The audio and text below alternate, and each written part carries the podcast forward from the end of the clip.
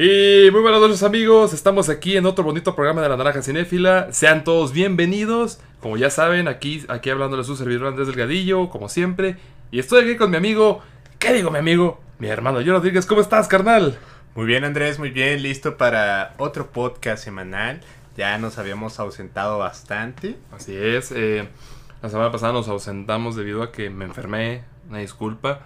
Eh, me puse malito de, de- tuve alergias, así que no quise infectar a nadie y decidí posponer, decidimos posponerlo. Pero ya, ya pasaron las alergias, ya estamos aquí de vuelta, claro que sí. Te nos estás yendo al otro mundo, ¿sí o no? Sí, ya me andaba cargando la fregada, pero no pasó a mayores. Fíjate que pensé que iba a ser grave, pero no. De hecho, hasta lle- llegué a temer que fuese COVID, pero no. No fue nada de eso. Y afortunadamente estamos bien, estamos sanos y estamos aquí listos para otro bonito podcast. Claro que sí. Así es. Andrés. ¿Y de qué hablaremos hoy Andrés? Así es, el día de hoy hablaremos de, así es, la más reciente película de DC Comics, que lo es El Escuadrón Suicida, de James Gunn. Sí, señores. Este, wow, carnal, eh, no sé cómo empezar, güey. No sé cómo empezar. Pues... Pues por el pues, principio. El principio, ¿sí o no, miren, en sí, vamos a... Vamos a contarles de qué va esta película. Contémosle la sinopsis, claro que sí. Pero antes de la sinopsis, vamos a dar un pequeño contexto. Ok. Miren, ya hace, allá por el 2016, si no me equivoco. 2016. efectivamente. Este, se había realizado una película llamada Escuadrón Suicida, el cual fue dirigida por eh, David Ayer, si no me equivoco, Así es. En el cual pues tenía pues un elenco de primera que era Will Smith, Margot Robbie, Jared Leto. Jared Leto, Viola Davis, Así es. entre ellos. Y bueno, a pesar de un grandioso elenco y pues este una gran cantidad de derechos de música, Claro. este la película pues fue un desastre. Así es, incluso la película tenía tan buena publicidad, tan buen marketing, eh, que era de las películas más esperadas en ese año. Y tuvo bastantes trailers, avances, todo, todo lo tenía esta película para que fuese un éxito rotundo. Pero por desgracia decepcionó en todos los aspectos.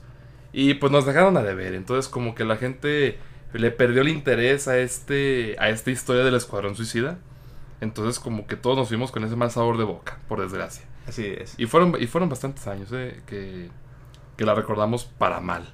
Sí, fue un muy mal recuerdo, pero eh, pues para la suerte de Warner, Warner tiene, Dios mío, una suerte de dioses, Claro. que llegó su salvador. La única persona que podía hacer una película digna del Escuadrón Suicida.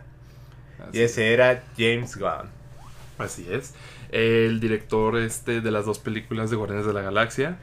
Que también, creo que en este caso lo vamos a recordar más y de hecho eh, yo creo que es más su tono eh, por películas como Criaturas Rastreras Y por la película también de Super, ¿no? de Super, exacto. Claro que sí. Y, y por, si no, lo- por si no lo sabían, eh, este fue uno de los este fue uno de los güeyes que escribió las dos, las dos primeras películas de Scooby-Doo, el live action.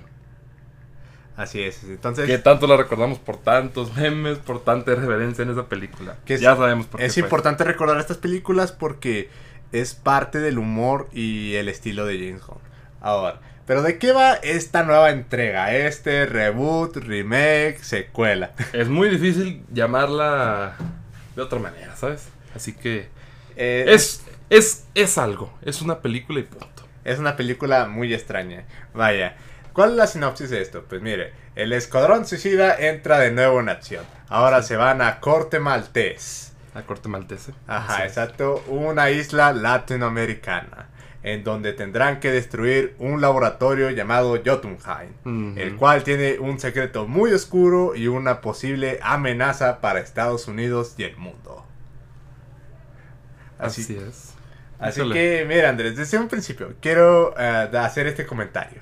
Hazlo. Aquí sí se justifica el Escuadrón Suicida. Ok, muy bien. Mira, en la primera versión, este, te mencionaban de que se, ah, de que se hacía el Escuadrón Suicida porque le tenían miedo a Superman. Así De es. que qué pasaría si Superman atacaría a la, a la Casa Blanca, ¿no? Ajá. El problema es que una, ya Superman estaba muerto. Eh. Dos, tengo entendido que Superman ya había matado De a los no, últimos no, ten- no ten- kryptonianos. no tenía razón de ser el Escuadrón Suicida. Y tenemos un comentario del buen Dante Solís, el buen Eddie, Eddie, claro que sí, qué tranza, ñam ñam. Así es. Así A es. huevo, carnal. Un saludo, buen- viejo. Gracias por escucharnos. Te mando un fuerte abrazo. El buen Nanahue. El Nanaue, un, un personaje que hablaremos de él este en un momento. Y fíjate que a mí lo que me gusta es que el problema que yo tenía con la película anterior es que no define un tono en específico. Pero esta, desde un inicio, los ve- lo ves en los trailers, lo ves en, en la, en- en la publicidad, sabes a lo que vas. Va a ser una película de acción lleno de comedia irreverente. Entonces, vas a ver esta película y ya sabes lo que es. La película empieza manejándote este tono. eh, el soundtrack también eso te lo, te lo, te lo has- te hace sentir como, como si estuvieras viendo pues una comedia casi casi. Comedia y plagada de acción, vaya. Es que realmente es una comedia muy cruda y extraña, al mero estilo de James Gunn. Es que aquí se le dio mucha libertad a James Gunn. O sea, ¿Qué? de hecho, de hecho, estuvo muy raro cómo, cómo fue que James Gunn dirigió porque él estaba metido en Marvel. Y de repente cuando lo despidieron por lo de los comentarios que había hecho a- a- años anteriores, este Warner lo buscó para que hiciera el Escuadrón Suicida. Y haz de cuenta que le dijeron a James Gunn, a ver, güey, ahí está el Escuadrón Suicida, hazlo a tu estilo, güey, y te vamos a dar el dinero que sea, güey, pero rífatela, güey. Que, me- A, a tu mero estilo. que creo que este es un punto positivo y un punto negativo de James Gunn. Porque literalmente está desatado el vato. O sea, Oh, sí se pasa. o sea, realmente desde los chistes que hace, la violencia explícita, Ujú. las groserías. O sea, realmente James Gunn se desató como que todo lo que no lo dejaron hacer en Guardianes de la Galaxia, Aquí se desquitó. aquí se desquitó. Ah, huevo. Pero también es como un poquito, con, ah, bueno, un punto negativo en cierta forma. Porque si te fijas, creo que llega a cometer el mismo error en Guardianes de la Galaxia. De que no sabe en qué punto ah, pararle con los chistes. Es que es chiste cada, cada cinco minutos. O sea, es cada dos minutos, más bien, ¿no? Ah, porque son chistes mal puestos. Porque sí son... Pues ponle que ya, o sea, ya que la vi varias veces dije... Pues este chiste sí da risa, pero es que lo pusiste muy seguidito del otro. Entonces es como que... Y, como- o sea, como que se te olvida. Se te olvida el chiste anterior y. O sea, como que está muy revo- revoltoso, ¿no? Sí, está muy rebrujado todo. O sea, realmente es chiste tras O chiste. sea, te ríes y te ríes, pero. Pero se, se, se- se te van olvidando los chistes que ya te había rido anteriormente. Entonces es como que. Pues algo revoltoso, algo. eh, empalagoso, hasta podríamos decirlo de, de- Sí. de alguna manera. Sí, y aparte, ah, no sé si lo sabías, Andrés, pero ha tenido ah, varios comentarios negativos. porque Sí, la película, sí, eso, eso sí supe, la película está siendo duramente criticada. Eh, yo no lo, no sé por qué tantas críticas negativas en lo personal. Porque, ahí te va, no estamos acostumbrados al estilo con...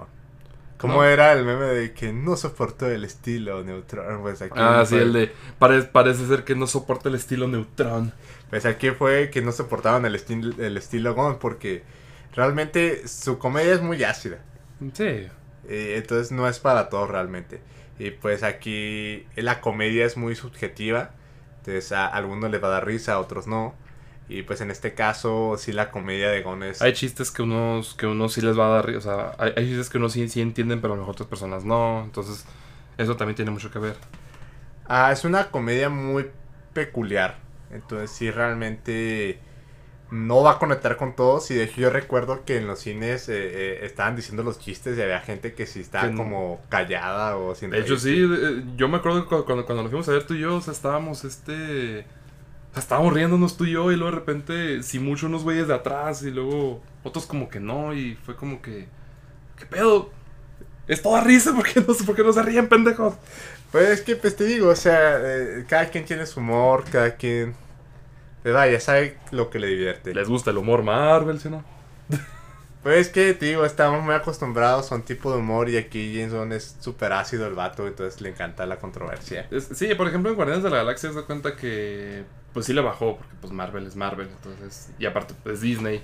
Entonces fue como que, güey, bájale. Y aquí es como que, huevo. De aquí soy, cabrones. Sí, y aparte es como que, o sea, en Marvel tenía a Kevin Feige ahí detrás de él. Y acá, pues, eh, este productor de Warner Que hasta eso le tengo que dar bastante crédito porque pues es el mismo que produjo lo, la de Shazam, la de Aquaman claro. y creo que la del Conjuro.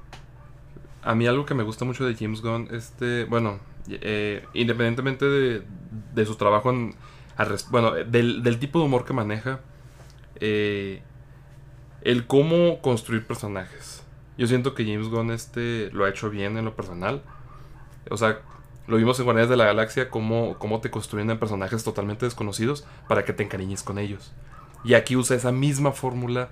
Y aquí, pues, te presenta a varios personajes. O sea, no, no, solamente, no solamente es el Escuadrón Suicida, pues, por ejemplo, el que estamos viendo en el póster, vaya. O sea, sino a todos los demás. Que a pesar de que tienen una, una construcción pequeña, de alguna manera este cabrón eh, arma, arma, los bueno, más bien, los construye para que, pues, no sé, o sea, te agraden, te caigan bien. Es como que, ah, este güey se ve chido, ¿no? O sea, y cuando lo matan es como que, ah, no mames, ¿por qué? Entonces, yo siento que James Gunn hace muy bien, hace muy buen trabajo en esto, en la construcción de sus personajes. Y yo siento que es un punto fuerte de la película, de lo cual yo le, le alabo mucho a este güey. Sí, pero es que nuevamente, o sea, ya lo había demostrado en Guardianes de la Galaxia de que podía agarrar personajes Que nadie conocía. ah, que, ajá, súper desconocidos y hacerlos memorables. Aquí lo vuelve a hacer, pero ahora ya con un poquito más de desarrollo. ¿sabes? O sea, es pequeño, obviamente, pero los pocos diálogos que llegan a tener o sus pocas acciones los definen totalmente. O sea, desde cosas como, ah, digamos, John, ah, John Cena como Peacemaker, desde que dice, ah, este, si hubiera un chorro de, vaya, de... de, ¿cómo decirlo? Bueno, algo así de que, ah, si hubiera estas cosas en toda la isla, pues me las comería por el nombre de la paz, ¿no? Yo haría lo que sea en nombre de la paz. Y ya hasta en escenas finales, pues sí, el vato te demuestra que sí está dispuesto a, a matar o incluso a guardar grandes secretos en nombre de la paz. o sea, realmente eh, aquí sí te los construye bastante, sí hacen alusión y sí respetan sus diálogos y su manera de pensar. O sea, realmente todo está funcionando totalmente. Sí, de hecho, ¿sabes una cosa? Este. ahor- Ahorita que mencionas a John Cena, eh, también es uno de los personajes más fuertes de esta, de, de- esta película. Eh, los propósitos que tiene, todo esto, o sea, también. John Cena, a pesar de no ser. Bueno, creo que me guardaré un poquito de John Cena para más tarde. Este. Híjole, es que son muchos puntos en esta película que. Pues mira, vámonos paso por paso. Vámonos, paso Ya- por- Es ya- más, va- vamos a hablar con spoilers. Este, vamos a decirlo de una vez. Eh, vamos a hablar con spoilers. Este, nos vamos a desatar aquí. Si no han visto la película, pueden dejar el podcast y luego volverlo a ver- a escuchar después. Pero de que vamos a hablar de spoilers, vamos a hablar de spoilers. Así que ya están advertidos. Ok, bueno, empecemos con el Team A. El primer equipo que se nos presenta en la película. Que fíjate que me encanta cómo empieza. Porque eh, empieza con el soundtrack de, de Johnny Cash. Desde ella sabes a lo que vas. O sea, el problema que yo tuve con Escuadrón Suicida de hace 5 años, del, del, del 2016, es que la película no sabe ni qué pedo, ¿sabes? O sea, y eso es lo que ya se, ya se ha mencionado. Como que la película quiere ser seria, pero como que le agregan comedia, le agregan música, o sea, como que no sabes, no sabes qué chinga, no sabes de qué es, ¿sabes? No sabes qué género es, no sabes este, si, si, si, te va a dar risa, no sabes si, si va a ser algo súper oscuro. Ya sabemos las razones por las cuales este, hicieron, hicieron tantos cambios. Y pues arru- arruinaron la película. Aquí desde que empieza, ya sabes que va a ser algo súper irreverente y que va a ser personajes este pues que pues que van a, que te van a dar risa vas a dar va- vas a ver acción cruda todo este pedo. Entonces te lo muestran primero con este güey con el personaje de Michael Rooker. No no recuerdo el nombre eh, la verdad. Es, el villano se llama Sabbath. Sabbath. O sea te muestran este güey de cómo mata a un pájaro con una pelota. Luego de repente te los mandan a esta visión y luego ves la química que tienen entre todos. De hecho me da risa como así de que ah Simón es del escuadrón suicida y luego de repente no no no no no no así no se les dice se les dice fuerza especial X o algo así Sí, que de hecho, hablando del inicio, me encanta mucho la propuesta de cámara. Que también es un punto muy positivo de Gon. Que eh, nos va a mostrar mucho. Por ejemplo, si te fijas, inicia con el reflejo. ajá Del reflejo del charco. Oh, Entonces ya te vuelve a acomodar bien el, eh, la imagen para que ya veas que es la persona. Claro. Que de hecho es algo muy bueno. O sea que si te fijas en varias escenas, hay varias escenas en las cuales Gon te demuestra que quiere proponerte pues, como su visión como director. Y te muestra escenas bastante únicas y bastante memorables. Así, de hecho, hay, hay una hay una en especial, ahorita que mencionas ese punto, que te la voy a decir más tarde. Pero sí me encanta esa, esa, esa toma que creo, creo que tú ya sabes de cuál hablo. De hecho, hace rato estaba platicando contigo sobre eso. Este, pero sí, o sea, avanza la película y tenemos la, la escena inicial, efectivamente, donde van a esta misión, pues, obviamente, suicida.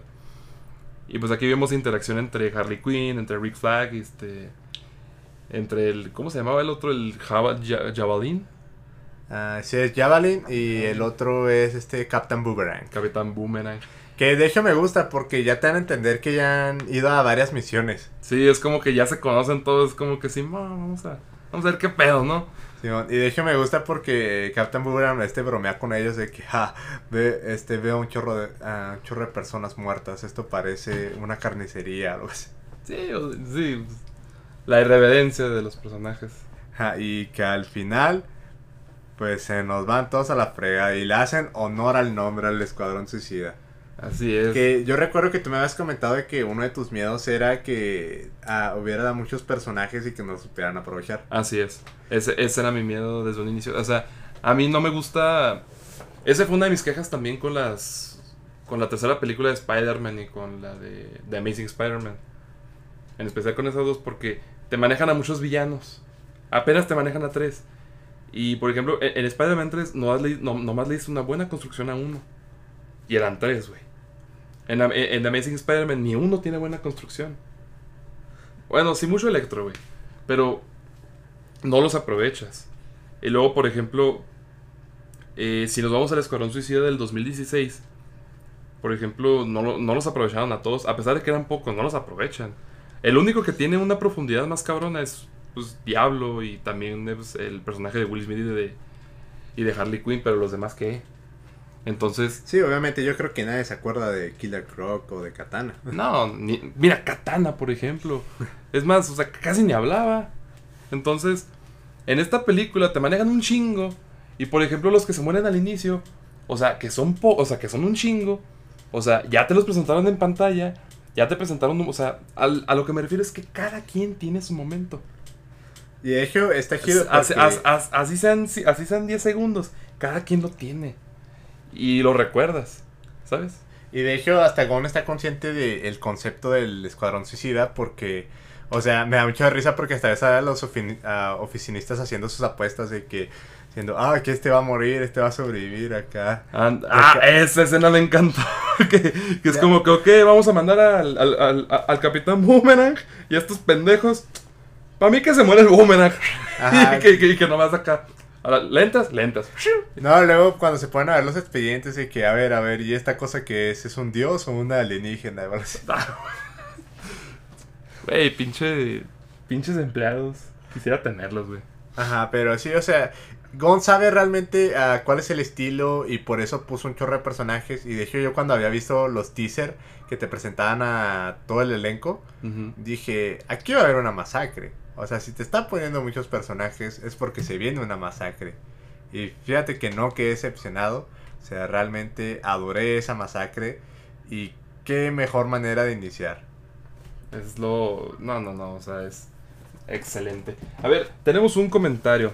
La pasarán en vivo para compartir el envío. Saludos, saluden NGG mientras aquí en casa me muero de aburrimiento y de COVID. Ah, lo siento, lo sentimos mucho. Te, te mandamos este un gran saludo, viejo. Gracias por escucharnos y no, no vamos a pasar la película. Este es un podcast donde hablamos de películas y estamos hablando precisamente del Escuadrón Suicida del 2021. Pero te mandamos un fuerte saludo. Así es, pero, o sea, realmente está, pues vaya, bien gracioso ese rollo. Y está chido porque ya, o sea, te los presentaron, ah, te dan unas muy buenas muertes, Ujú. ya te dicen de qué va. Y está chido porque después sale el, acá Amanda Waller diciendo, diciendo felicidades Bloodsport, ya te toca a ti. Huevo. Así es. Fíjate que esta escena inicial me encanta. Este. Y te presentan una de las sorpresas más cabronas de la muerte del Capitán Boomerang. Ah, ya sé, ¿verdad? O Yo sea, me sorprendí porque este cabrón eh, fue uno de los más importantes en la película original. Y pues creo que es villano de, de Flash, ¿no? O algo- así. Es villano de Flash, ajá. es sí, es, es, es archienemigo de Flash. Entonces, yo pensé que le iban a dar un papel más importante y de repente te lo mataron al inicio. Yo me quedé sorprendido, pues fue... Nos volteamos a ver tú y yo fue como que, güey. Sí, y aparte porque, bueno, para los que han leído los cómics o han visto las películas animadas, pues es como que el Captain Boomerang, pues es como fiel representante del Escuadrón Suicida, o sea, ese, ese vato, o sea, es, Pues no muere, de los que no mueren. Pero pues vaya, aquí yo creo que en cierta manera es un punto a favor de Gon porque, o sea, para que te cale una muerte, el personaje le tiene que importar. Sí. Entonces yo creo que Gon era consciente de eso y por lo mismo decidió matarlo. Y aparte yo creo que es como una buena forma de, digamos, como que hacer un reinicio. Porque es como que se, pues si ya no va a estar Deadshot, si ya no va a estar este ah, tal personaje, pues digo, pues ya vamos a poner otros nuevos. No, pues sí. Entonces, y aparte, pues ahorita DC está como que, pues como que moviendo muchos universos, ¿no? Como que ya quieren, quieren, quieren, quieren hacer las cosas bien. Entonces, tienen que hacer sacrificios.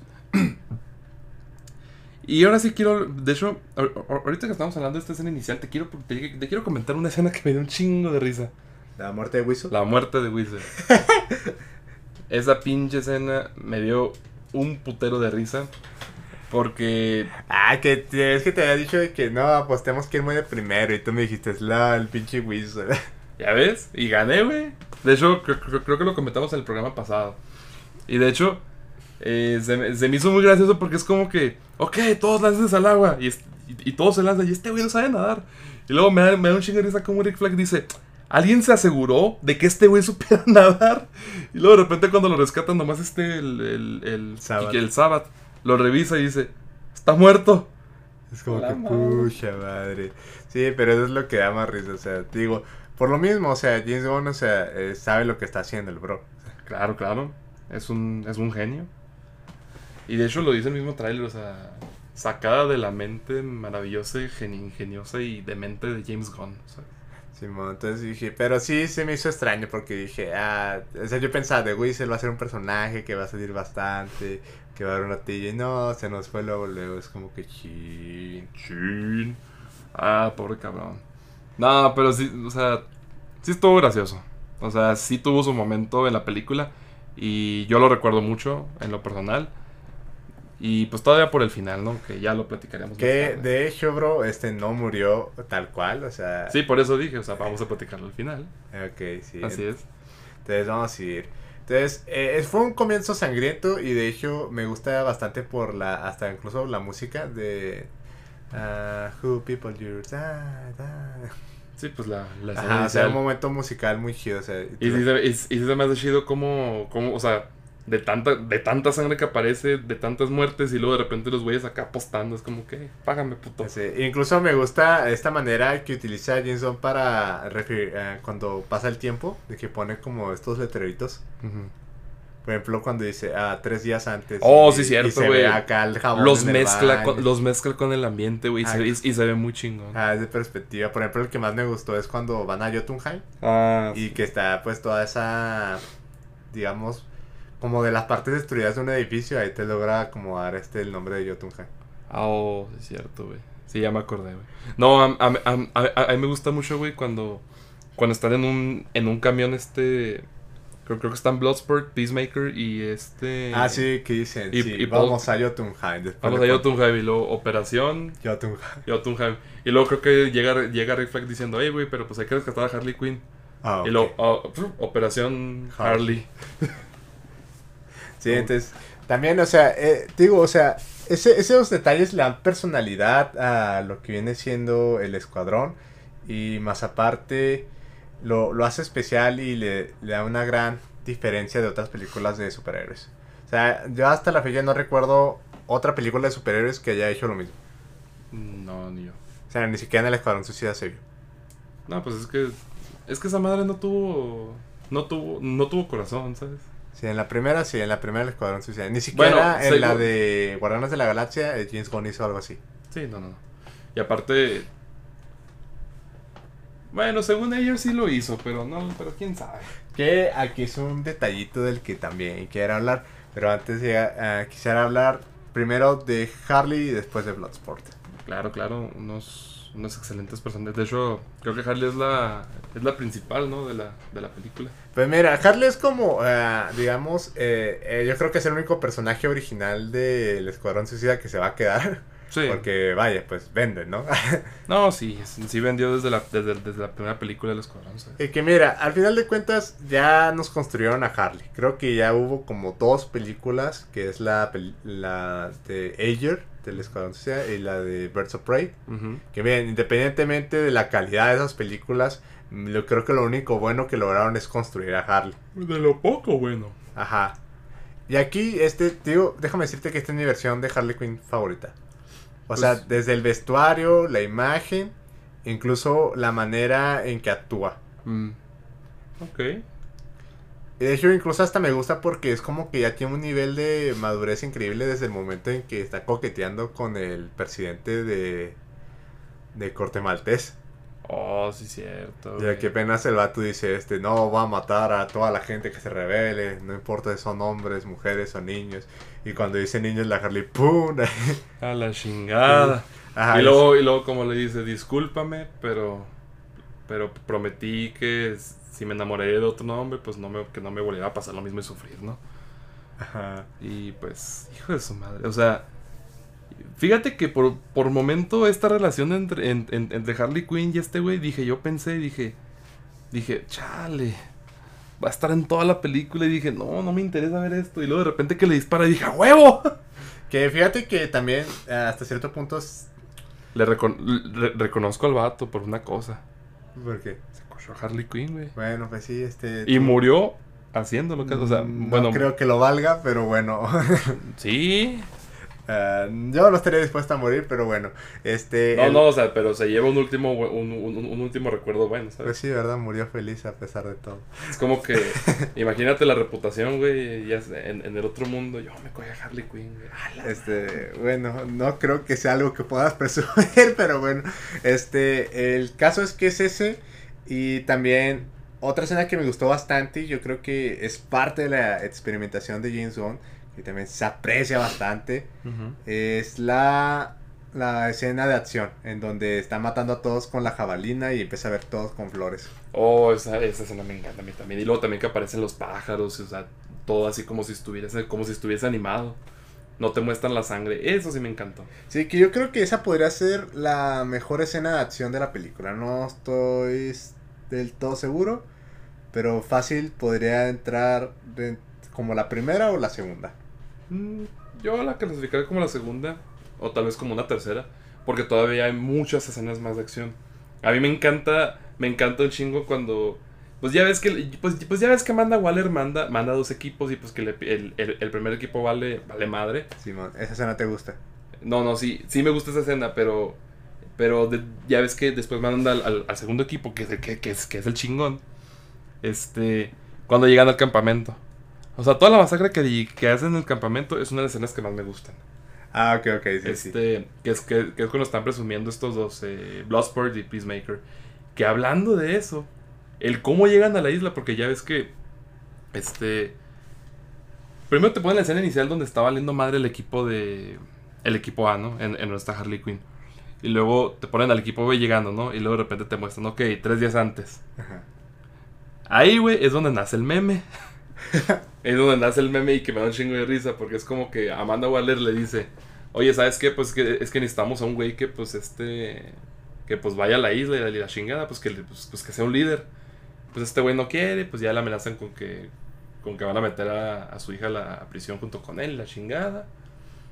Y luego me da risa como cuando ya, ya, ya le está presentando al, al equipo y luego cómo llega con John Cena, con este Peacemaker. No, es que el- primero dice, dice, dice, ¿por qué me necesitan a mí? Después dice, porque fuiste entrenado desde pequeño y eres letal y puedes usar cualquier arma. Puede ser un líder.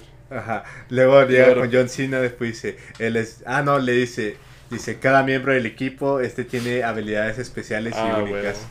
Y luego llega con John Cena. Él es John Cena, fue criado desde pequeño para ser un asesino. Es súper letal y sabe manejar cualquier arma. Y luego nomás este, güey, ¿es un chiste? Y luego nomás esta, güey, acá de... Hace exactamente lo mismo que yo. No, John Cena, Pero, me, pero, mejor. pero mejor. Ahí es donde nace el meme, huevo. Simón. No, sí, es- esta presentación de todo el equipo se me hace bien chingona. Y nomás quiero hacer un comentario rápido antes de seguir con Harley Quinn. Neta, me encanta cuando, cuando llegan con este Polka Dot Man. Y luego que es como que Amanda Waller le dice, no, este cabrón es, es capaz de, de regenerarse por unos lunares, algo así. No, eh, no O- dice que o- él. o- o ¿Cómo dice? No, este dice, él es Polka Dot Man, algo así. Y después John Cena se empieza a reír y dice, dice ¿qué hace? ¿Lanza lunares? Y luego se queda callada, güey. Fue, fue, fue lo mejor. Y luego fue como que, John Cena, ¿neta? ¿Es en serio? Pues sí, joven, pero están poderosos esos lunares, güey. O sea, sí está bien fuerte No, el sí. Man. Sí, está poderoso. Y bueno, ya seguimos con Harley Quinn. Eh, fácilmente, pues es, es de los mejores personajes que tiene DC, ¿sabes? O sea, este universo de DC es de los mejores, a mi, a mi parecer, construidos. Pues sí, de los mejores femeninos, sí. eh, eh, yo creo que sigue teniendo el mismo problemita de que alguno de sus comentarios no da tanto risa y que están un poquito de relleno. Mm, sí. Y yo creo que también a lo mejor esa escena romántica que tiene con el presidente también Como que estuvo mucho de relleno. sí puede estar de relleno. Pero, pues gracias a esa escena tuvimos la... Pues de hecho sirvió para que la capturaran hasta eso.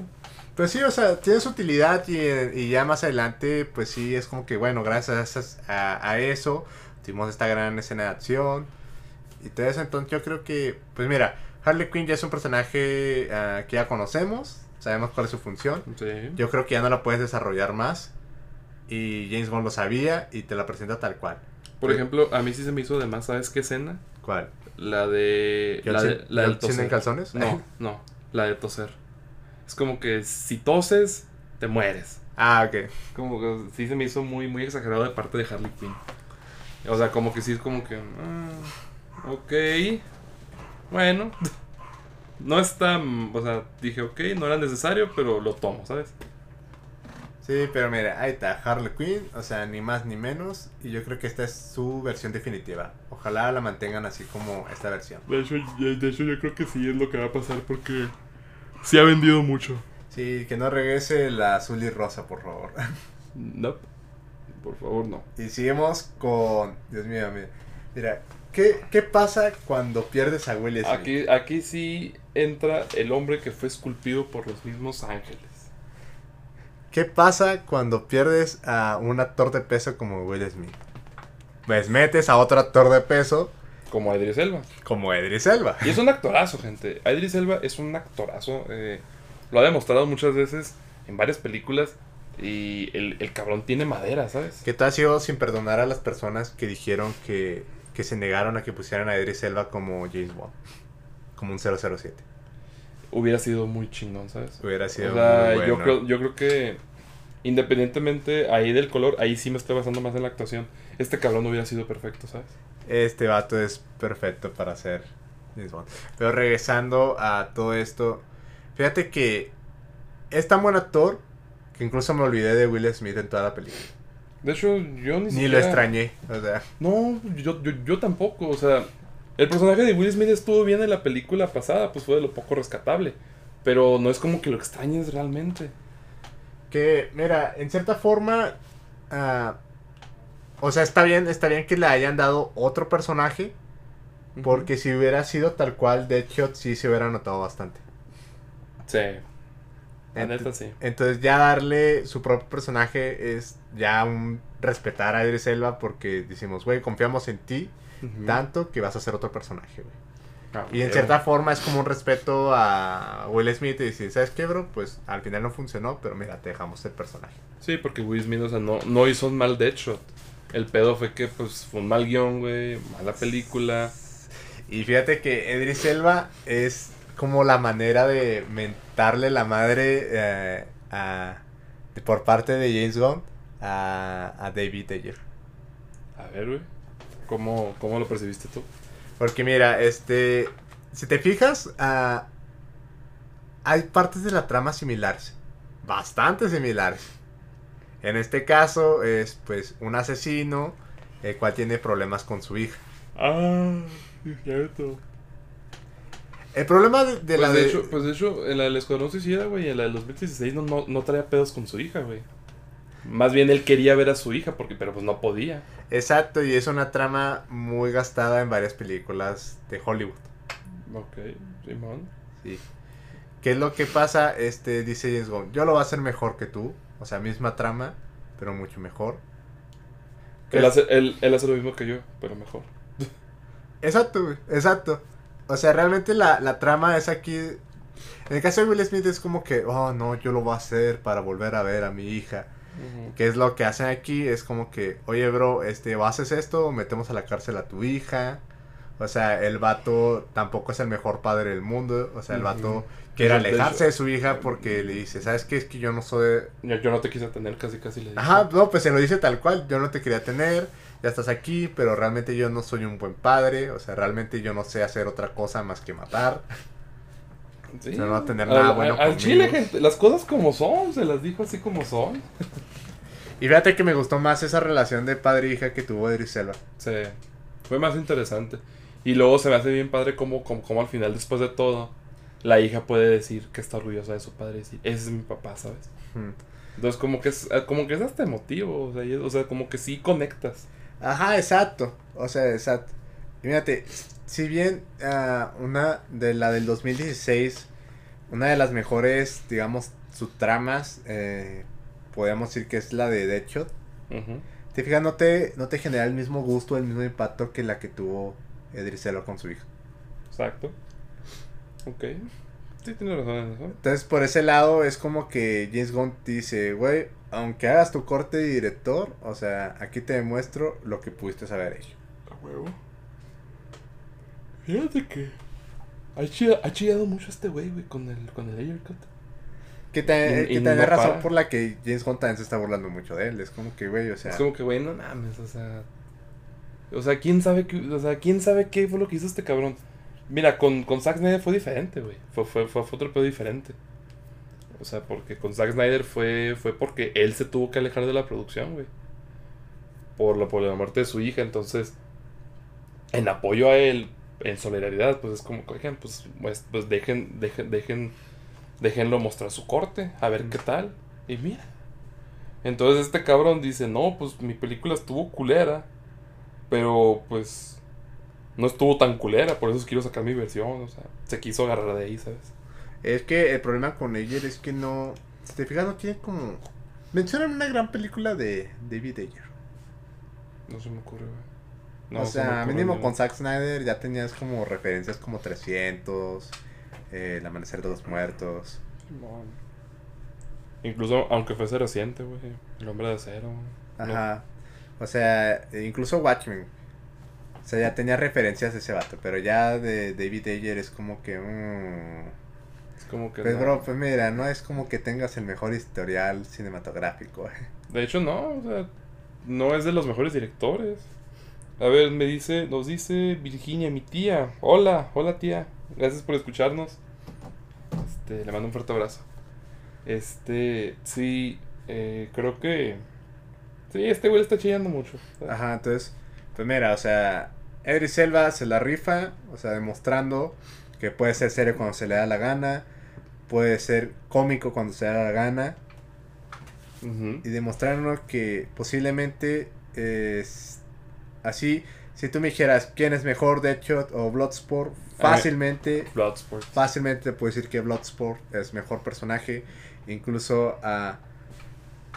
Vaya, tiene incluso su, su moraleja. O sea, al final de que el vato dice, no, o sea, yo me crié como asesino y no va a poder ser otra cosa. Que gracias a un personaje muy especial, Bloodsport descubrió que puede ser mucho más que eso. Muy bien. Exactamente. ¿Y quién es? Ese personaje especial es Ratcatcher 2. Así es. Momento. Aquí lo tenemos, a Ratcatcher 2. Pero ella es el corazón del equipo. Yo considero que. te mira, yo, yo te voy a ser sincero con una cosa. El corazón de la película, bro. Aparte de que es el corazón de la película, yo consideré a Ratcatcher 2 como. eh, al inicio para mí era como que. La vi en la película, vi su historia, es como que. Cabrón, me están metiendo un personaje. O sea, Yo lo, yo lo sentí como que mucho relleno, dije, o un personaje, pues X, ¿no? Pero es que a medida que avanza la película, te encariñas con el personaje y re- realmente te das cuenta que es un personaje bien construido. Su razón de ser y como tú dices, el corazón del equipo. De los mejores, bro. O sea, güey, y de hecho, sus escenas tienen los mejores scores. O sea, eso es lo que me encanta, güey. El score de la película es. Es que el score es brutal, güey. O sea, neta, vuelvo y repito. Aquí ya está bien puesto el. El tipo de película que es. Eh, aquí ya no te meten canciones a lo puro pendejo. Aquí ya hay una razón, ¿sabes? O sea, aquí ya hay un soundtrack este de, predefinido. Y realmente, o sea, realmente no, no, no sientes ni una canción este... No la sientes sobrepuesta, ¿sabes? O sea, la sientes justificada hasta cierto punto. Que fíjate que en cierta forma ah, pueden llegar a pecar de lo mismo esta versión de la anterior. De que hay un frego de canciones a cada rato. Pero yo creo que todavía Gon la- latina más en el momento. Y las canciones que pone sí van más acorde a la escena. O sea, peca en que las pone a cada rato. Porque no sé si recuerdas que es música, es canción, te ponen una escena con canción, luego otra escena con canción, luego otra escena con Sí. canción. Pero mínimo, mínimo a diferencia de la de David Ayer, aquí sí va acorde a la escena. Ok. Entiendo, sí, mon. Que bueno, regresando a lo que es el score, por ejemplo, mm, mi score este favorito de con Ratcatcher es la de Ratims, Ujú. que es la que utilizan para cuando están peleando con Starro. Ah, huevo. Oh, sí, pues la, la escena final, ¿no? Casi, Ah. casi. Ajá. Pero no, bro, o sea, ese corazón del equipo, una porque, güey, te muestran su origen junto con su papá. Sí. O sea, realmente está muy enternecedor. Luego te muestra que, pues, ella realmente, pues, no es como una gran villana, ¿sabes? O sea, su único pecado fue, Pues- pues, robar un banco con una rata. Sí, o sea, no, no es como. No es como otros así que es asesino o que es acá sociópata, no, claro que no, está. O sea, tiene, ti- ti- tiene corazón, incluso por varios momentos de la película como que se ve, o sea, actúa de manera linda, tierna, ¿sabes? Ajá, o sea, desde el momento en el que, digamos, perdona a Nanahue por querérsela comer. Ajá. y que le dice, no, mira, vamos a ser amigos. Yo quiero, yo, yo quiero ser tu amigo y la, la fregada. Ajá, o por ejemplo cuando le dice a Bloodsport de que dice, no, mira, Sebastián se está juntando contigo porque él sabe que eres una buena persona, aunque tú digas que no. Huevo. y al final, sí, o sea, al final ella es la que le demuestra a, a Bloodsport de que él puede llegar a ser una buena persona sin importar lo que haya hecho en el pasado. Claro. O sea, realmente ella es el corazón, o sea... Dios mío, yo creo que ella es mi personaje favorito de esta película, Dios mío, y aparte porque estoy enamoradísimo de Daniela Melchior. Sí, este es. Yo también considero que es el mejor personaje de la película, ¿sabes? O sea, y no lo hicieron por inclusión ni nada, ¿sabes? O sea, yo siento que sí. es- una superheroína bastante. Bueno, supervillana. Que, bueno. Este. O sea, no sé, su historia, todo, o sea, todo cuajaba bien, ¿sabes? Ah, güey, luego la frase de que, ¿y por qué ratas, papá? Hijo de su madre, ¿por qué ratas? Esa escena se me, se me hizo tan, tan tierna, tan, tan fuerte, que dije, güey, esto es poderoso. Las sea, ratas son las, las criaturas más este, despreciadas por el mundo, hija. Pero hasta ellas tienen un propósito. Y si ellas tienen un propósito, Nosotros también. nosotros también. Güey. Y procede la escena donde están todas las pinches ratas llegando, güey, a chingarse a Starro, güey. Sí, que me gusta esa escena de que le, de cuando le dice, no, la ciudad no es tuya, ni de nosotros, es de ellas. Y salen todas las ratas. Y luego pues vemos a, a Idris Elba que pues le, Ah, tiene, con- le tiene miedo a las ratas. Que también me da risa porque dice, nadie se aseguró de que... Porque nadie este me dijo que Bloodsport tenía fobia a las ratas. Huevo. ese, ese equipo de investigación está... Está cabrón. No, pinche. Pinche Bloodsport. Hijo de su madre. No, es que aquí, aquí todos tienen un carisma bien cabrón que. Que fíjate, por se el- le- o sea, les- se le nota que se la están pasando a toda madre, güey. que mira, déjame decirte, ¿eh? El mejor personaje femenino del Escuadrón Suicida, Ratcatcher. Ratcatcher. O sea, perdón, perdónenme todos los fanáticos de Harley Quinn, pero Ratcatcher 2 eh, fue, fue mucho mejor. Sí, eso sí estoy de acuerdo. O sea, Harley Quinn no porque... O sea, no que no sobresaliera, pero Harley Quinn es Harley Quinn, es su personaje y ahí está. Aquí pues esta, esta, esta Ratcatcher 2, nadie la conocía, ¿sabes? Y mira, se hizo, se, volvió totalmente popular y ahora todo el mundo la se ama. Se robó la película, Se eh. robó la película. Un personaje justificado, un personaje, o sea... Yo, yo, yo fui de los que pensó que se iba a morir al inicio. Y fue de los que salvó el, el día, ¿sabes? Sí. Y de hecho, eh, déjame decirte que si James, James Gunn se anima a hacer una tercera, o sea, y vuelve a poner este personaje, la va a romper otra vez. O sea, la va a romper. O sea, realmente muchos van a ir nomás por Daniela Melchior. Ya es el, el crush de muchos actualmente. Es mi crush, va. Entonces es mi crush. Claro, claro. ¿Cómo no? Pero mira, no solo ella es el corazón del equipo. Hay otro personaje del cual te encariñas bastante y lloras al final, ¿no? A ver, ¿de quién estamos hablando? De Polka Dot Man. El buen Polka Dot Man. Fíjate que este actor ha aparecido en casi en casi todas las en, en casi todo, todo- todos los universos este de, de- tanto de Marvel como de DC porque primero estuvo tuvo una participación ahí en, en The Dark Knight Ajá, exacto. como un policía Ah, no, como. Bueno, como un- Psicópata. como un psicópata pero Un que, es, que vez que está disfrazado de un policía y luego también este apareció en me parece que en Ant-Man en Marvel Eh, fue uno fue uno de los amigos de Luis Ok. Esto- estaba chingón ese personaje Y sale, creo que en Flash o en Arrow, no me acuerdo. en Sí, cuál. creo que en Flash. En Flash. En Flash donde salí. Y ahora está aquí de regreso en el Escuadrón Suicida. O sea, este cabrón ha pasado por todo. Por todo, ¿sabes? Por Marvel, DC, y luego pues por el universo de DC en, en televisión. Entonces, qué chingón por él. O sea, Que mira, este. Hablando del actor, qué chingón por él. Cuando lo vi en los teasers, yo dije: Este personaje es súper ridículo. Pero conociendo a James Gunn, sé que por el mero hecho de que es ridículo, todos van a pensar que va a morir y lo va a dejar vivir. Y mira, pues casi que latino. Ah, sí. Fíjate que me da muy, se, se- se me hace muy curioso este personaje porque porque está platicando la historia de cómo cómo es que pues que tiene los lunares, ¿no? Sí, Creo. por un virus interdimensional. por, por un virus interdimensional y luego que que le hicieron experimentos a él y a su hermano y su, y, y su hermano se murió y él no. Y no me acuerdo cómo, cómo llegó a eso, pero pero que les dice a, que les dice a todo el equipo.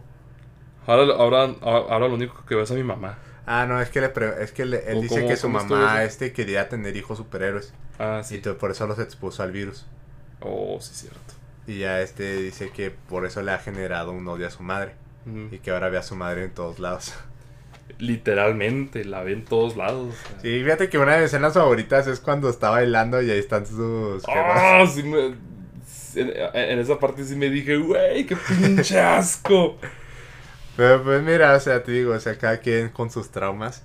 Pero fíjate que, o sea, el vato es súper genial, o sea, le agarras cariño. Porque realmente él no quiere matar a nadie. O No, sea, es que él no quiere hacerle daño. El problema es que. El vato pues, es así sencillito, o sea, sí, este, no, sí, o sea, sí, o sea, quiere ser un superhéroe, en general, ¿sabes?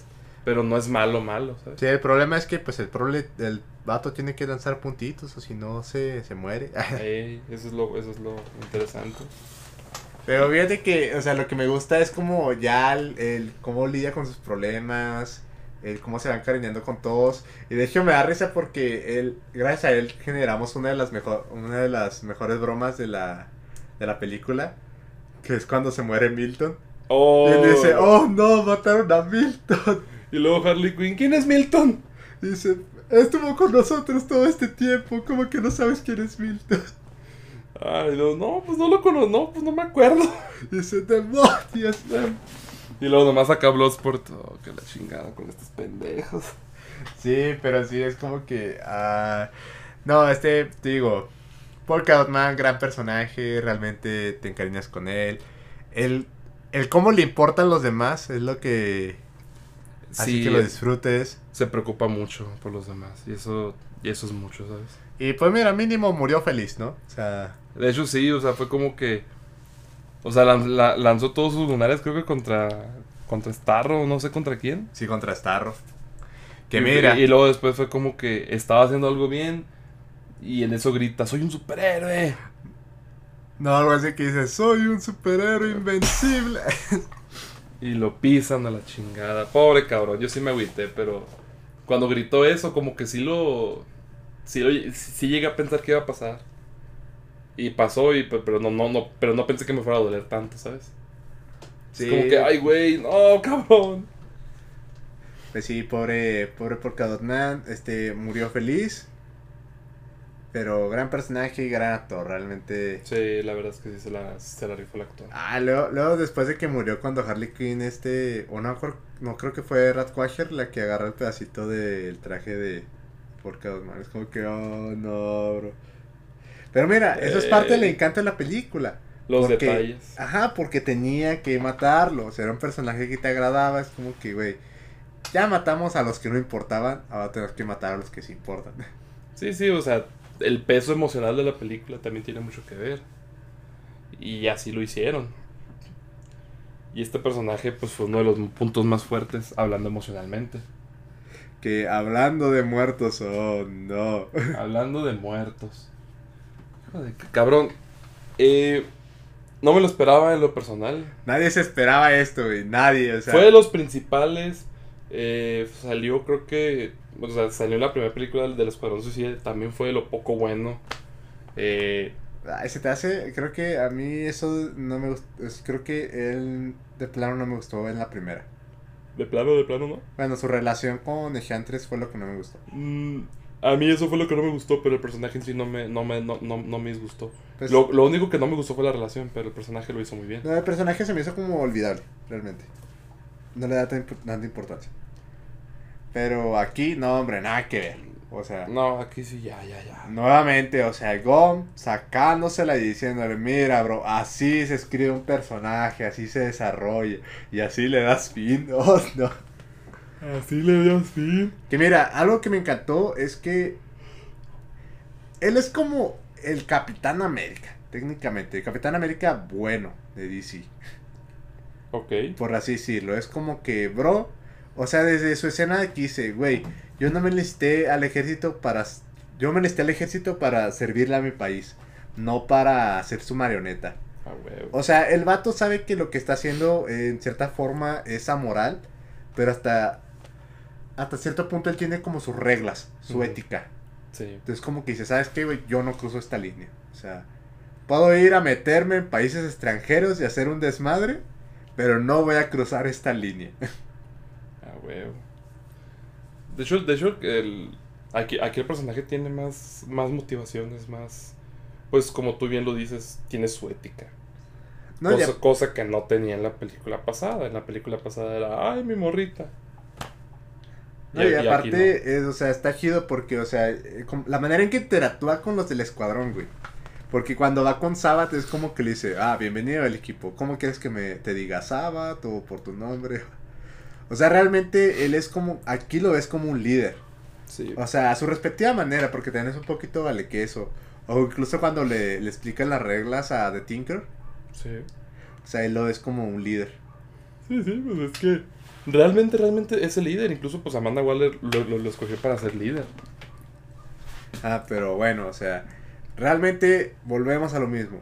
Para que realmente te duela una muerte, el personaje tiene que importar. Así es. Y mira, yo creo que en cierta manera. Por eso estoy como casi seguro de que pueda haber una tercera. Porque como que Gon quería renovar todo. Y como en cierta manera para renovar todo tenía que sacar a personajes de la entrega anterior. Sí, es que sí tiene, es que como es un es que es un universo raro el de DC ahorita porque o sea, Eh, como, Ed como- Warner le encanta hacer su desastre.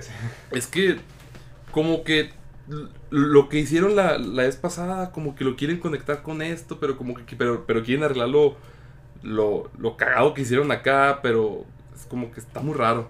Entonces, pues sí, si se quieren renovar y pues quieren utilizar todos estos métodos, pues va. Obviamente que pues, que, pues este pues no hacerlo no hacerlo tan confuso pues que no sea un desastre, vaya. A eso me refiero. Exacto, entonces yo creo que aquí eh, a su manera peculiar, está haciendo borrón y cuenta nueva. Sí. Así es. Y por eso es que le decimos, o sea, la película no, o sea, no se le puede decir si realmente es un es un este como o sea, si, si, es una secuela, si es un reboot, o sea, no sabemos a la chingada. O sea, es muy confuso, ¿sabes? O sea, no por eso es que decimos tanto que es una película ya. Exacto, pero si Rick Flag, o sea, nada que ver con su versión anterior, personaje memorable, personaje que quieres y personaje por el cual lloras. Así es. Y pues tiene una muerte digna, una, muerte chingona. ¿Y quién fue el responsable de tal muerte, Dios mío?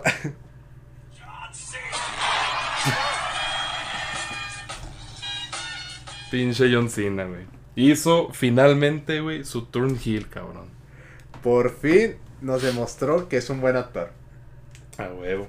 Fíjate que. Hijo de su madre, me sorprendió este cabrón, eh. Porque John Cena últimamente. Las películas en las que ha estado participando, pues puras comedias, güey. O sea, como, o sea, como La Roca. malas, güey. Y puras malas, güey. O sea, Hizo la de los bomberos, güey. Eh, apareció en la, en la última de Guerra de Papás, güey. Ah, sí, sí, cierto. Este, eh, fue el hermano de Toreto. Que creo que ese puede que sea su peor papel, güey. No, ha tenido más culeros, güey. No, te digo que puede ser su peor papel porque ahí es nomás este un vato así todo serio.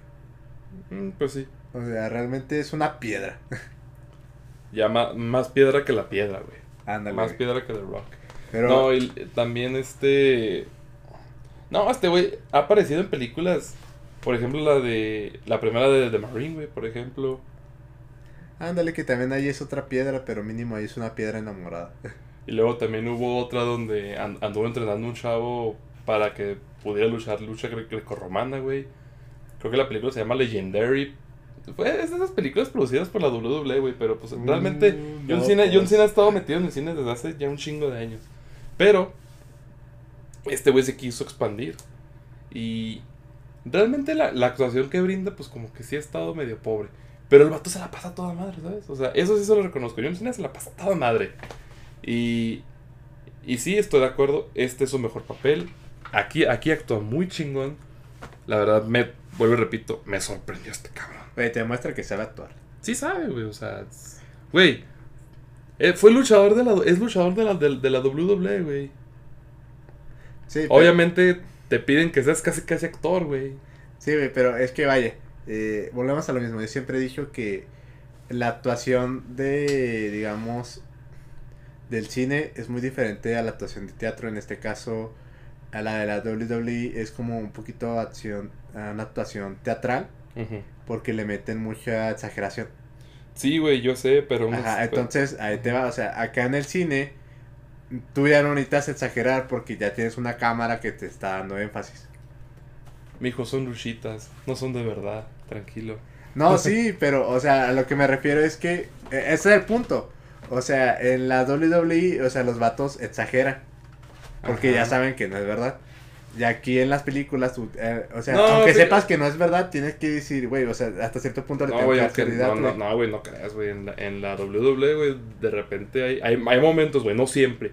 Ojo, te lo recalco, güey, no siempre. Pero hay momentos, aunque sean pocos, güey, hay momentos donde ves la actuación de, esos cabrones y dices, güey. Entonces, eh, sí, güey, hay momentos. No siempre, estoy de acuerdo. A veces exageran, otros lo hacen muy mal. Pero hay unos que lo hacen bien, güey. Entonces, realmente, güey, quieras o no, güey. La WWE, güey. O sea, si bien te va, te va enseñando el principio de la actuación, güey. Que no te enseñan todo, güey. Una vez que te sales de eso, güey, y vas explorando como lo hicieron La Roca y Vin Diesel, güey. Pues van conociendo cosas nuevas. Incluso, por ejemplo, Batista, güey. Ah, sí, pero si te fijas, o Pero sí, pero sí, o sea, por ejemplo... Ah, dije Vin Diesel, me equivoqué, güey. La Roca y Batista. Por ejemplo, La Roca, güey. Pues él... Pues hizo lo que él quería hacer, güey. Y él no quería... Él no quería ser un actor acá reconocido. O sea, un, actor como Leonardo DiCaprio, güey. O como Marlon güey, ¿no? Él quería hacer películas, güey, porque le gustaba hacer películas. En tanto Batista pues Batista quería seguir aprendiendo más, o sea, quería saber actuar, quería aprender a actuar. Entonces se fue a Hollywood, güey, y Batista le quedó chido, o sea, le quedó chingón. Tanto que, o sea, de los tres, de, los tres luchadores que se fueron, güey, yo considero que Batista es, es, es el mejor actor, güey. Sí, le dije sí, Batista es el mejor actor. Entonces, yo, creo... yo, yo, por eso, güey, es que no me enojo y no me da coraje la roca, güey. Porque pues la roca, la roca se fue, güey, y pues le gusta, güey. Y a final de cuentas, a pesar de que se actúe de la misma manera, güey, el vato se la pasa toda madre, güey, y, y, está chido, o sea, no, no, digo que no. No digo, no, no, no siento que le falte el respeto al cine, güey. O sea, él hace películas de acción, güey, pues es género de acción, güey. Y pues dale, güey. O sea, yo no, yo en lo personal no tengo ningún pedo. Lo, mismo pasa con John Cena. Y ahorita, y ahorita John Cena, güey, agarró un papel importante, un papel grande. Cosa que, o sea, se me hace algo bien chingón.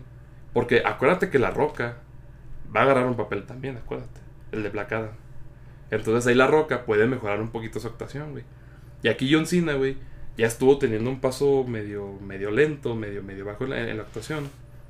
A pesar de que el vato sí, o sea, se la pasaba toda madre. Y ahorita, güey, se la refó.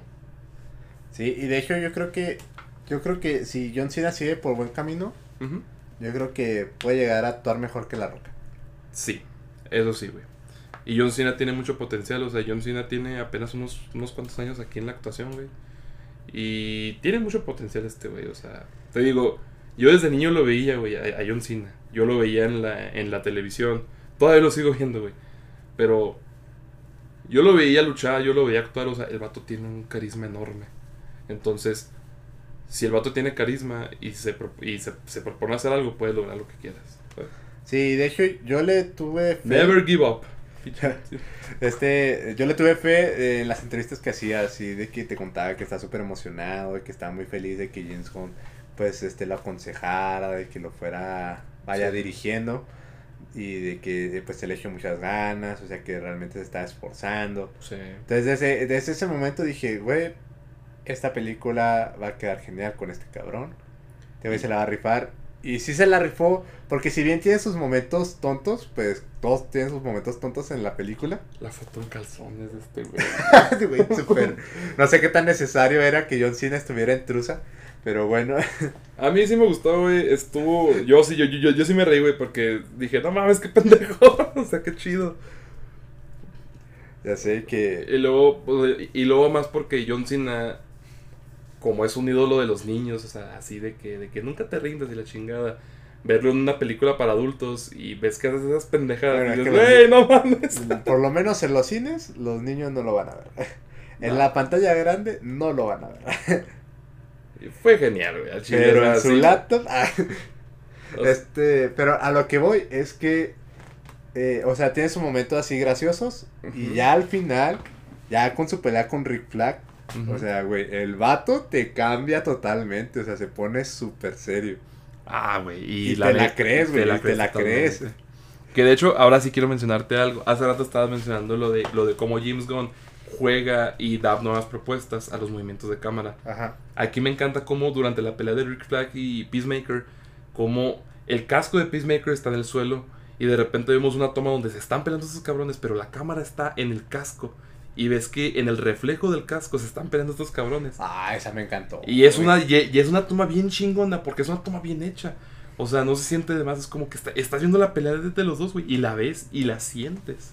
Güey, o sea, es una muy buena propuesta que yo creo que nadie en las películas de superhéroes lo ha hecho. O sea, ni Nolan con su ingenio se le ocurrió a, hacer algo tan experimental como eso. No, porque Nolan, Nolan sigue clavado en su en su pues, en, su modo. Sí, en su modo, o sea, y de hecho sería algo muy extraño en Nolan, pero te digo, o sea, yo creo que si puede decir directores con estilo reconocible, pues yo creo que está Nolan con su película, está el de la de Joker y está James Gunn. Sí. El chile sí, güey. O sea, o sea, te digo, o sea, yo creo que aquí fue sus mejores propuestas, su mejor experimentación. Sí, la neta es que jugó bien con las cámaras y pues también asesoró muy bien a sus actores, ¿sabes? O sea, todo, todo lo hizo muy bien. La coreografía se me hizo muy buena en esta película, o sea, todo, todo estuvo muy bien coreografiado. No la sentí de más, no la sentí tonto ni nada, ¿sabes? Que fíjate que yo puedo asegurarte que de las películas de superhéroes que ha hecho él, esta es la mejor. Mm, ¿De James Gunn dices tú? Sí, de James Gunn, o sea, de las que ha hecho James Gunn, Simón. esta es la mejor. Sí, güey. Al chile sí. De hecho, este. Yo le Sí tengo te, sí- mucho... sí- sí te va a preguntar, güey. ¿cuál, cuál te gustó más, güey? ¿Guardianes de la Galaxia o Suicide Squad? Yo ya, yo ya lo pensé, güey. Yo ya vi las dos películas, ya las. Ya las digerí. Y sí, güey, el Escuadrón Suicida. No por la sangre, no por, no por todo ese rollo, sino porque la película es este. Es el estilo total de este cabrón. Exacto, es James Gunn sin cadenas. Y yo creo que, fíjate que al principio no las quería comparar porque dije, güey, son tonos diferentes.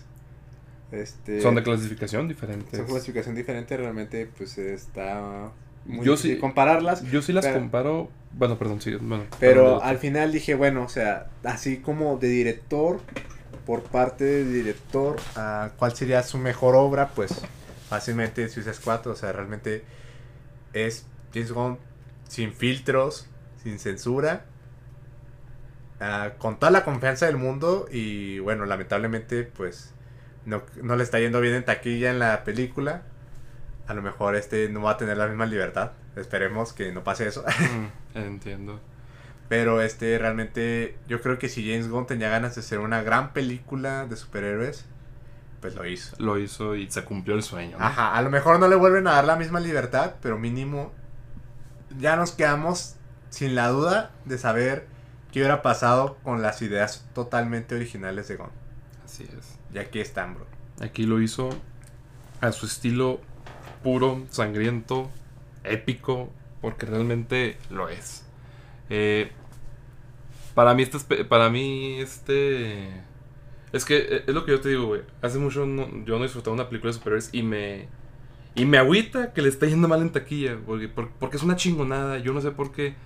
Entiendo que la postpandemia, güey, todo este rollo, ¿no? Simón. Eh, que por eso que, que la gente no va a los cines, que la gente la está descargando ilegalmente, la gente... HBO Max. Y luego también en Estados Unidos está HBO Max, entonces eso tiene mucho que ver por desgracia. Pero neta, gente, si pueden ver la película en cines, véanla. Vale la pena. Es, es una experiencia única para verse en cines. Pero... Y pueden ver a John Cena encuerado, o sea, también, o sea... O sea, no mamen, aprovechen las, las, las chicas.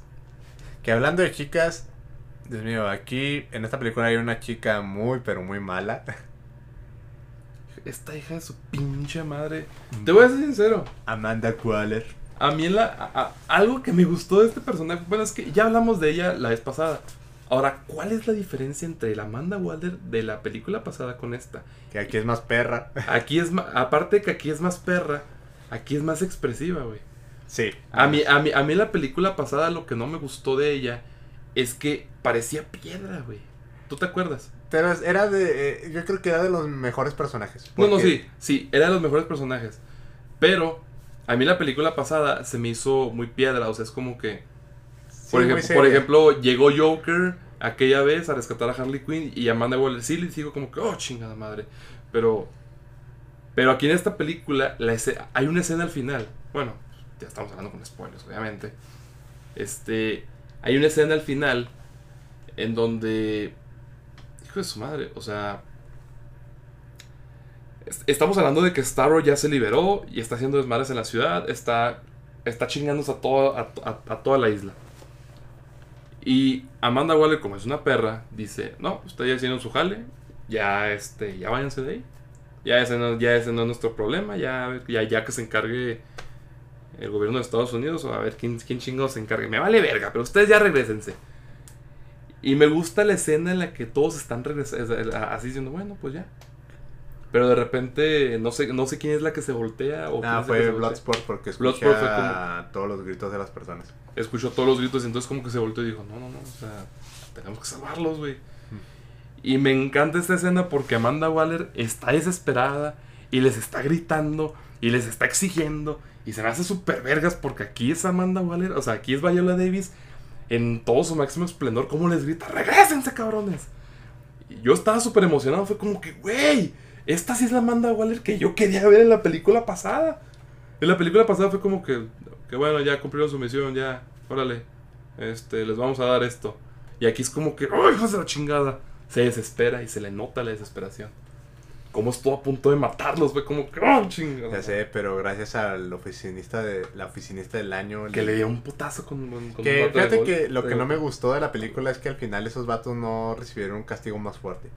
Que sí, reciben un castigo, es- pero es como que digo, bueno, o sea, cuidar a este güey, pues realmente no lo siento tan castigo. ¿sabes? Ujú. No, no, sí, no, no, fue como que, eh, Yo pensé que dije, estos vatos van a amanecer en la cárcel o no sé. van a ser despedidos. Ajá, o algo así, mínimo Como despedidos. que, fue, ¿no? como que fue un detalle que se les que se, que, que se le olvidó a este güey, ¿no? Es como que, ok, tengo esto, pero olvidaste este detalle. ¿Sabes? Pero yo siento que es lo de menos, ¿sabes? Yo creo que lo hizo más por la serie de Peacemaker. Yo creo. O sea, Es yo que creo que ahí se metieron los de la producción y dijeron, ¿sabes qué, vato? Tienes que hacerme esto. Sí, y de hecho es la serie que, pues, que vamos a ver en enero, me parece. Ajá, entonces... Creo yo- que, creo que ya, ya, la, ya, la, ya la terminaron de grabar. Ajá, entonces yo creo que ahí fue como una pequeña intervención de los productores. Ujú. De como que, ¿sabes qué, bro? Tienes que hacer esto. Y pues ya como a James Gunn ya tenía todo su, su guion construido, pues como que dijo, rayos, ¿dónde meto esto? ¿A dónde lo meto? y pues lo metió, este, un poquito incoherente. Pero mira, no daña la película, así que... No, te digo, pa- pa- para mí fue lo de menos, porque realmente Ah. yo siento que Amanda Waller sí, sí se está pasando de verga. Sí, o sea... Porque hasta, hasta los mismos güeyes estaban viendo como que estaba, estaba bien un desmadre y no había nadie para salvarlos. Sé, incluso desde la, de la cuando le preguntaron a la oficinista de que, oiga, pero no estará hablando, no, no estará hablando en serio, ¿verdad? No va a met- no va a matar a la hija de este vato. No lo van a matar. No, yo voy a hacer lo necesario. Ah, ah, no, le dice, usted no haría eso. Después dice, oye, tú no sabes de lo que yo soy capaz. es que es una. No, pues ya, ya lo dijimos, güey. Es una perra. Aquí ya se estaba pasando de verga, les está gritando, les está exigiendo, Pero qué les está ordenando. ¿Mande? Pero qué señora perra. Y los está amenazando a la chingada. Ah, Para mí este fue el mejor momento de Amanda Waller, de, de Viola Davis en la, en, en la película. Incluso, incluso me da, me da un chingo de, o sea, como todo les vale, les vale verga, güey. O sea, es como que Bloodsport dice, me vale verga. Y ah, te voy a hacer una pregunta, Andrés. ¿Quién es el villano al final? Estados Unidos, güey, yo creo. Si es el villano de toda esta película de Estados Unidos, que eso es lo que me encanta. De hecho, te- de hecho sí, e- exactamente, güey. Y te voy a decir una cosa. Eh, al inicio de la película, ¿crees que la película, o sea, como que trata de ser americanista, ¿sabes? O sea, trata de ser este, pues, acá de que no, sí, América, y vamos a salvar Que fíjate América. que yo pensé que iba a volver a pasar lo mismo cuando Rick Flag dice eso de que no, yo sirvo a mi país y voy a hacer lo correcto. Sí. Yo pensé que íbamos a tener algo así. Y gracias, gracias a James Gunn, los productores, no sé qué, dejan de lado ese pinche cliché, ¿sabes? Y me encanta, es lo que más me encanta. Ajá, porque fíjate que entre tanta tontería que metió James Gunn, o sea, se da el tiempo para hacer una crítica. O sea, Claro. una crítica al país. Sí, eso sí. Y de hecho, ah, eso es lo que me encanta porque este sí es el escuadrón, güey. En la primera, este, el escuadrón es como que intentan ser superhéroes. Porque, ah, vamos a salvar el mundo. Y en esta, güey. En esta no es que quieran salvar al mundo, güey. Es que quieren encubrir el desmadre que hizo Estados Unidos, güey. Eh, O sea, ya ya son como, pues sí, o sea, haciendo cosas malas. Y eso es lo que me gusta, güey. Porque así siempre ha sido el escuadrón suicida, güey. Desde, no sé si sabías, Andrés, pero sale, el escuadrón suicida sale en la Liga de la Justicia, güey. De la animada. Sí, se sabía. Este, te digo, ahí la misión no es salvar el mundo, güey. Ahí la misión es robarle un arma a la Liga de la Justicia, güey. Claro. Entonces, ese tipo de cosas son las que me encantan. No, sí, totalmente de acuerdo. O sea, eh, todos estos, todos estos puntos eh, se encuentran, los ves y los disfrutas al máximo, al máximo, vaya. Incluso el final me gustó. Porque no fue el típico final de que, ah, vamos a revelar este todos los secretos de Estados Unidos para que la gente los vea y la gente se entere. Y no, ese no fue el final. El final es como que libéranos o liberamos esta información. Y ya, pues Amanda Y Waller. ya incluso este Bloodsport se disculpa con Harley que dice, oye, sé, sé que Rick era tu amigo y que tú querías que liberara la información, Ujú. pero mira, no podemos tener todo, salvamos a la ciudad, ya con eso conformate. Sí, eso es Y me gustó porque al final fue realista, o sea, por lo general en estas situaciones es como que... honesto, digo, ¿no? Pues, Ajá, o sea, ¿sabes ese tipo de cosas pasas, o salvas a la gente o revelas este de información, o sea, tú decides. Es que no puede ser el, no puede ser el final este bonito de que, de que, de que, de que, de que, de que se pueda hacer todo, ¿no? Ah, de que todos ganan. No, no, no, o sea, hay, hay pedos, hay problemas, hay consecuencias y aquí se nota al máximo. Sí, Y fíjate, eh, hay un personaje del que no hemos hablado y no lo pusimos en las imágenes. Y me agüita mucho no ponerlo. No sé por qué no lo pusimos. La, descargué la imagen, no sé, no sé, no, no sé qué pasó ahorita. Pero es de King Shark. Naná, güey. Nanawe. Este. Este fue mi- obviamente fue de los personajes favoritos de todo el mundo. Que fíjate que no entiendo por qué le hicimos King Shark. O sea, en toda la película le dicen Naná, güey. Bueno, pues es que en los cómics es conocido como King Shark, o no sé. Aquí le pusieron el nombre Nanawe. ¿No es que es un nombre de los cómics? No, no, sí, el, el Nanawe. Sí, Nanahue es un nombre de los cómics y su alias de villano es King Shark. Bueno, entonces aquí le pusieron, entonces aquí nomás le dicen Nanawe. Ajá. Pero sí llega, sí llega a decir Amanda Waller el nombre al, al inicio, King Shark. Y es- este personaje, pues obviamente me encantó, güey. O sea, a mí me encantan los tiburones, güey. Entonces yo jamás me imaginé ver a un tiburón, güey. eh, pues, pues en un cuerpo, güey, así, ¿sabes? Entonces, entonces estuvo, estuvo muy gracioso a mi parecer. O sea, fue muy interesante verlo. Y pues mejor, mejor, que mejor que nada que, que siendo interpretado por Sylvester Stallone, ¿sabes? Ya sé, este. Y más por, y, y más por, tú conoces a Sylvester Stallone, güey, cómo es, cómo es su voz. Desde la película de Rocky, así de que, oh yeah, Adrian. Sí, creo que si medio- Stallone este es la mejor persona para doblar un monstruo. Ey, Y aquí es como zombie. que, y aquí es como que, ah, I am King Shark. O sea, sí le queda chingón, ¿sabes? O sea, la voz de Sylvester Stallone le, le apoya un chingo aquí a la, al personaje. Y el personaje en sí es. Pues es que. Haz de cuenta que es el, es el Groot, güey, de esta película, casi Eh, casi. yo creo que eh, ¿No? le agarré más cariño a, a Nanahue que a Groot. No, yo también, güey. O sea, porque Groot, o sea, sí le agarras cariño en, la- en las películas. Pero. Pues Groot está ahí y sí, hace, hace cosillas graciosas.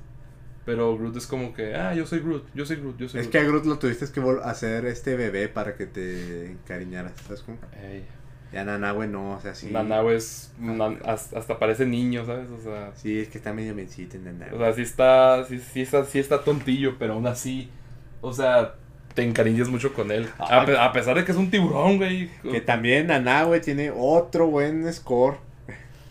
El score que tiene con los. Con los, con los, Con los monstruecillos, esos. Ay, sí, los clits. ¿sabes? Los clits. No me acuerdo cómo se llama. Cuando llega con ellos en, en, en Jotunheim fue como que, oh, new dumb friends.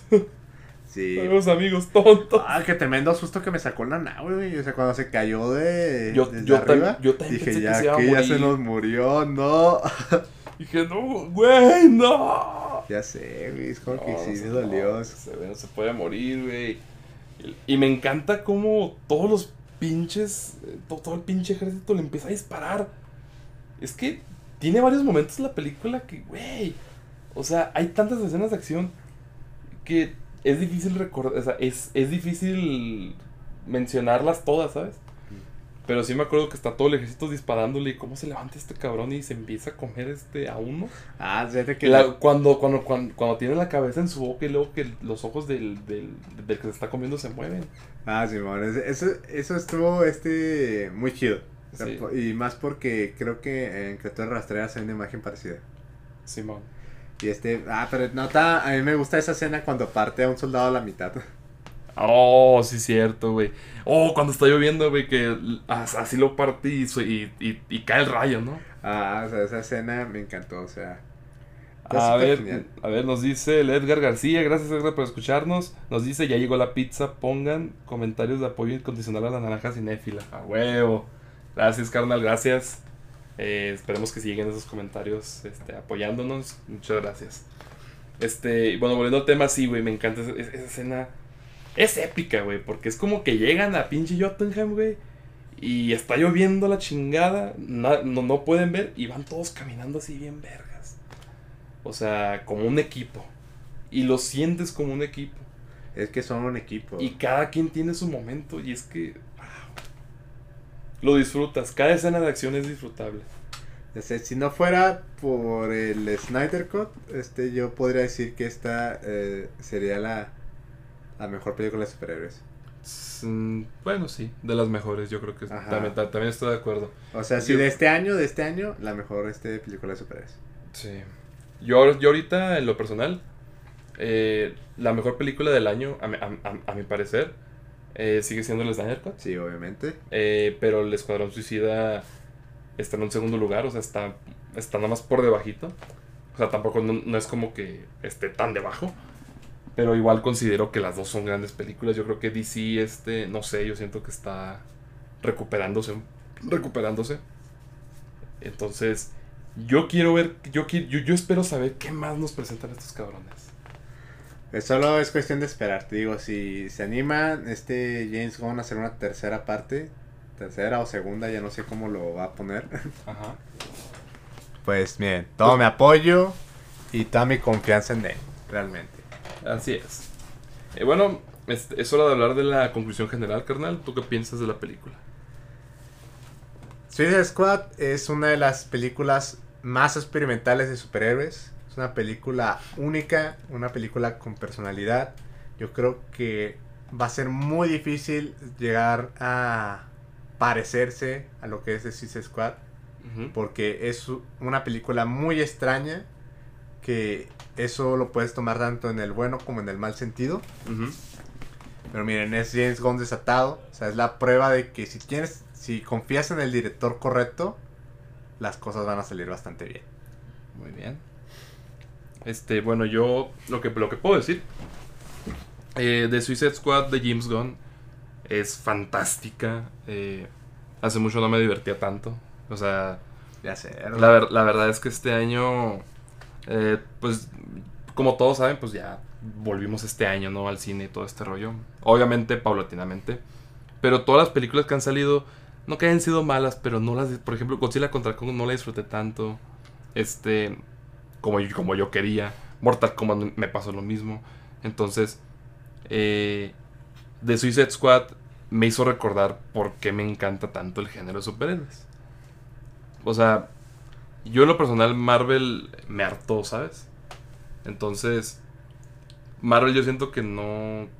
Eso, eso yo siento que es lo que le falla, que no, no, busca, no experimentar algo más. No que está en clasificación R ni nada de eso, pero... O sea, bus- buscar algo más. Entonces, aquí de alguna manera James Gunn buscó algo, algo nuevo, algo pues experimental. A ver, tenemos un comentario. Tío Naranja Cinéfila, debo de ver antes películas del universo de DC para ver de la de Suicide Squad. No, ese es el encanto de esta película. Es el encanto, que no tienes que ver ni una antes, o sea, no te preocupes por eso. Si mucho, yo te recomiendo que veas, ah, nada más para que entiendas más o menos qué es el Escuadrón Suicida, que veas las animadas. Hay películas animadas del Escuadrón Suicida. Este, puedes aventártelas, pero nomás para saber cómo va la dinámica del escuadrón. Si ya conoces la dinámica del escuadrón, entonces ya puedes aventártela así. Así es, este, ahí está tu respuesta, Edgar. eh, adelante, tú date. La película está súper, es, es, genial, es fantástica. Eh, una comedia irreverente, bueno, una, una película llena de acción, cruda, comedia totalmente irreverente, que sin duda alguna te la vas a pasar súper bien. Obviamente, si te gusta el humor de James Gunn, si no, pues obviamente no puedes disfrutar la película. De hecho, la película ha sido muy criticada por muchos. Pero yo siento que es una película que vale la oportunidad. da- darle la oportunidad, más bien. Y. Y neta. Yo. En serio los invito a que apoyen esta película en cines. O sea, neta. Vale la pena verla en cines. Lo vale totalmente. El precio del boleto lo vale. Y. Y yo, y yo y nosotros sabemos de eso. Apoyen la película. Porque si le está yendo mal en taquilla. Y realmente es una muy buena película que que pues está está fracasando mucho en taquilla y lo merece. Merece, Exacto. merece ser mejor. Y ahora sí, eh, responder que esta finalmente es la redención del Escuadrón Suicida en los cines. Efectivamente, o sea, aquí este es el escuadrón suicida que todos queríamos y que todos nos merecemos. Así es. Y finalmente lo obtuvimos y aquí está. está en cines, ya existe, neta, véanla. Si Por esto es lo todo en el último, mundo, véanla. si esto es lo último del escuadrón, pues súper satisfecho. Sí, si se animan a hacer más, pues bro, o sea, los espero, tomen mi dinero, o sea, tomen mi maldito dinero y me saquen, mientras- saquen más películas. siempre y cuando Escuadrón. siempre sea James Gunn, este, y salga Idris Elba. Claro que va a salir Idris Elba. Ajá, Mientras sean esos vatos. O sea, realmente, se- independientemente si ya no le das la misma libertad, James Gunn se las arregla para que esto funcione. Así es. Totalmente de acuerdo y pues les agradecemos mucho por haber escuchado este bonito podcast, nuestra opinión del Escuadrón Suicida. Nos extendimos un poquito, claro, pues es que es un peliculón y teníamos que hablar sobre bastantes puntos. Este, pero antes les tenemos un anuncio, gente, les un aviso, un anuncio especial. Este, ¿sabes qué? Eh, Así es, gente, como ya lo, ya lo habíamos puesto en la historia de Facebook el día de Antier, creo que fue Antier, eh, les estábamos preguntando si querían un torneo de sagas de películas. Pues, ¿qué creen? Lo vamos a hacer, es oficial. Vamos a hacer el torneo de sagas de películas y empezamos la semana que entra. Así es, chicos, para que estén al pendiente de la página y estén participando pues en lo que vienen siendo las votaciones. ¿no? Y, y de una vez les digo, de una vez les digo, va a ser brutal. Aquí va a haber, aquí va a ser guerra, cabrón. O sea, aquí- va a ser una, una masacre. O sea, masacre en el sentido de que, de que va a haber este, va a haber debates por esto. Porque estamos hablando de muchísimas sagas. Este, Sí, chicos, y pues vaya, como siempre Así les he dicho, voten con responsabilidad. Este, y más que nada, voten por su favorita. O sea, Así es, gente. Este, obviamente no busquemos pleitos, no busquemos problemas. Este, siempre hemos apoyado. no- aquí, aquí en este programa no apoyamos la- el uso de la violencia de ningún sentido. Así que eh, voten con responsabilidad, no peleen, no, no Bueno, está bien debatir, pero obviamente con medidas. así chicos, entonces pues muchas gracias por escucharnos, chicos. Recuerden que sin ustedes nosotros no somos nada. Claro que Y sí. pues bueno, nos estamos viendo en la próxima semana. A ver de qué nos animamos a hablar. No sé si quieres hablar de Free Guy o de No Respires 2. Hay tantas películas de qué hablar que hay que. Hay que ver de qué, porque sí, este. Hay muy buenas opciones. Así que ya les diremos en la semana de qué hablaremos la semana que entra. Los estaremos esperando con mucho cariño. Ya estamos de regreso. Y pues cuídense mucho, gente. Hasta la próxima, chicos. Cuídense. Nos vemos la próxima semana. Cuídense mucho.